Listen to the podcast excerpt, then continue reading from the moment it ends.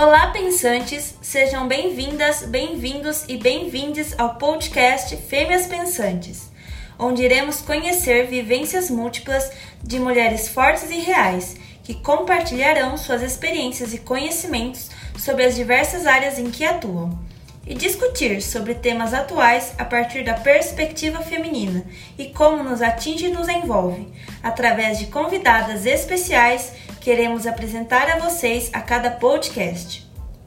Meu nome é Fernanda Alves e a realização desse podcast foi possível através dos recursos da Lei Emergencial de Cultura Aldir Blanc de Hortolândia, com agradecimento à Prefeitura de Hortolândia, à Secretaria de Cultura de Hortolândia, Secretaria Especial de Cultura, ao Ministério do Turismo e ao Governo Federal. Agora, abra sua mente e venha pensar com a gente! Fêmeas Pensantes, episódio 7, com convidada Catarina Isadora Araújo, onde conheceremos mais sobre sua pesquisa de TCC, Assistência à Saúde de Mulheres Lésbicas e Bissexuais, em uma continuação ao episódio anterior.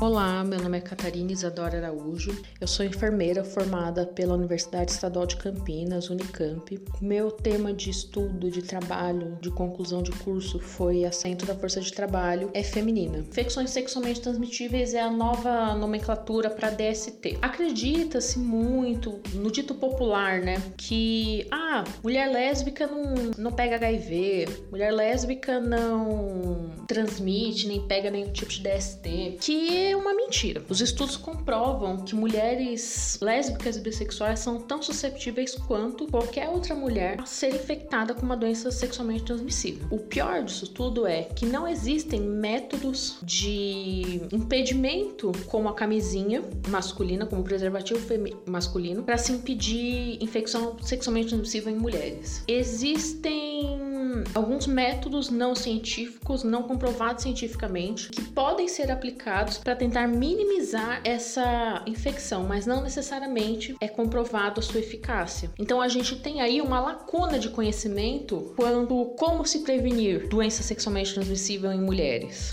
Outra coisa também que foi achada no, nesse estudo é sobre a violência. A violência que a mulher lésbica sofre. Ela não sofre somente violência em âmbito familiar. Mulheres que ao se assumir são espancadas pelos pais, ou que são espancadas na rua, ou que são colocadas para fora, ou que sofrem algum tipo de, de abuso por parte de familiares. As mulheres lésbicas também sofrem com violência familiar. Nas relações dois para dois, elas também sofrem violência nos seus relacionamentos. Tanto é que dentro de uns estudos, um estudo australiano, ele trouxe um termo muito legal que eu nunca tinha ouvido falar, por exemplo, que é um termo do mito da utopia lésbica, onde a sociedade acredita em que em relação de uma relação de duas mulheres não se vá ter violência. Muito pelo contrário, acontece tanto quanto, é tão comum quanto em relações heterossexuais. O grande problema é que essas relações violentas, elas não são notificadas ou são subnotificadas e são dados de violência doméstica como qualquer outra violência. acredito que já falei de todos os temas, né, que foram achados no, no estudo e eu vou finalizar falando sobre reprodução. Bom, pensa-se que mulher lésbica não,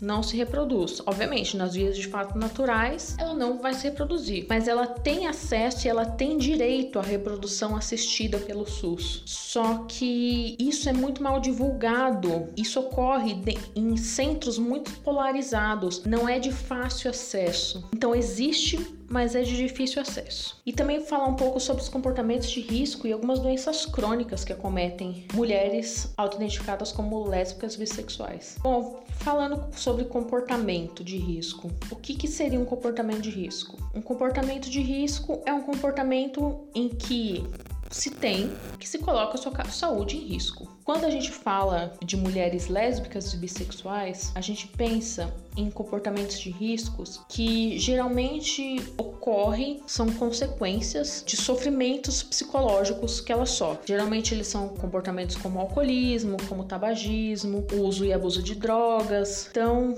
isso acaba acontecendo esses comportamentos de risco devido às pressões que ela sofre na sociedade. Também não só coisas pesadas como o uso de drogas, mas como também desenvolver transtornos alimentares. Também é muito comum. Nesse estudo, nós achamos que mulheres lésbicas e bissexuais, elas são muito mais propensas a desenvolver enfraquecimento do sistema imunológico, dor nas costas, pescoço, artrite, asma, ataque cardíaco e acidente vascular encefálico, assim como elas têm uma maior propensão à obesidade. É, são aí comportamentos que podem ser mudados, podem ser mudados, que diminuiriam os riscos dos acometimentos que ela tem na saúde. Mas para conseguir mudar esse comportamento, primeiro a gente tem que conseguir acessar essa mulher.